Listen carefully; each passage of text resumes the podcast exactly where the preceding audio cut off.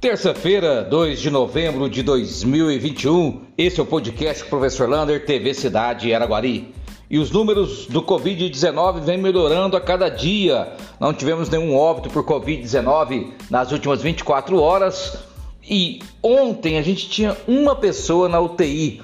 Hoje, infelizmente, temos quatro e sete nas enfermarias. Ainda são números bons, mas podemos melhorar nove casos confirmados nas últimas 24 horas.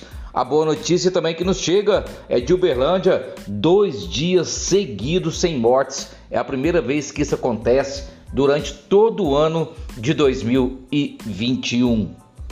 E a vacinação? Amanhã, nessa quarta-feira, continua a vacinação para quem tem 12 anos ou mais, ou seja, não tomou nenhuma primeira dose, nem tomou nenhuma dose a primeira dose, procura o BSF do bairro Paraíso. Para quem precisa tomar a segunda dose, não vai ter da AstraZeneca. A AstraZeneca está faltando em toda Minas Gerais. Vai ter da Coronavac para quem vacinou dia 6 de outubro para trás, lá no aeroporto, e da Pfizer lá na UBS Brasília para quem vacinou dia 10 do 9 para trás. No aeroporto teremos também a terceira dose, a dose de reforço, 60 anos ou mais, desde que tenha vacinado. Seis meses atrás, os profissionais de saúde e os imunossuprimidos, aquele que tem imunidade baixa, que faz algum tratamento de leucemia, de câncer, esses bastam ter 30 dias da segunda dose, pode tomar a terceira dose. Volta às aulas obrigatórias, lembrando que é obrigatório apenas no estado. O município ainda não definiu se vai manter as aulas obrigatórias ou se vai ser sistema híbrido. A volta às aulas obrigatórias amanhã nos colégios do estado, lembre-se, leve a sua garrafinha de água ou um copo para você, uso obrigatório de máscara e sempre álcool em gel. Infelizmente, aglomeração vai ser muito difícil controlar, mas faremos de tudo para não ter essa aglomeração. E procure a escola, os pais, aqueles que têm algum problema de saúde. Você tiver uma diabetes, o aluno tiver diabetes, algum problema de pulmão, algum problema respiratório, procure a, a, a escola e já leve também um atestado médico deste aluno para garantir a ele a sua presença.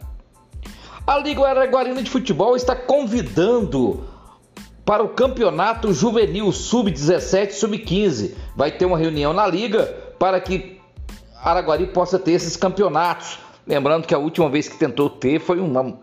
Os, os jovens brigaram demais, o campeonato foi suspenso. Então, portanto, vamos lá, vamos jogar bola e mostrar a habilidade dos craques nossos. Falando em campeonato, vai ter também um campeonato de basquete em homenagem ao professor Cacildo. Começa sábado agora com basquete sub-20, adulto e masculino, adulto, masculino e feminino desse basquete. Vai ter cidade, é, time de Caldas Novas, Uberaba e Itumbiara. Imperdível, tudo lá no ginásio poliesportivo.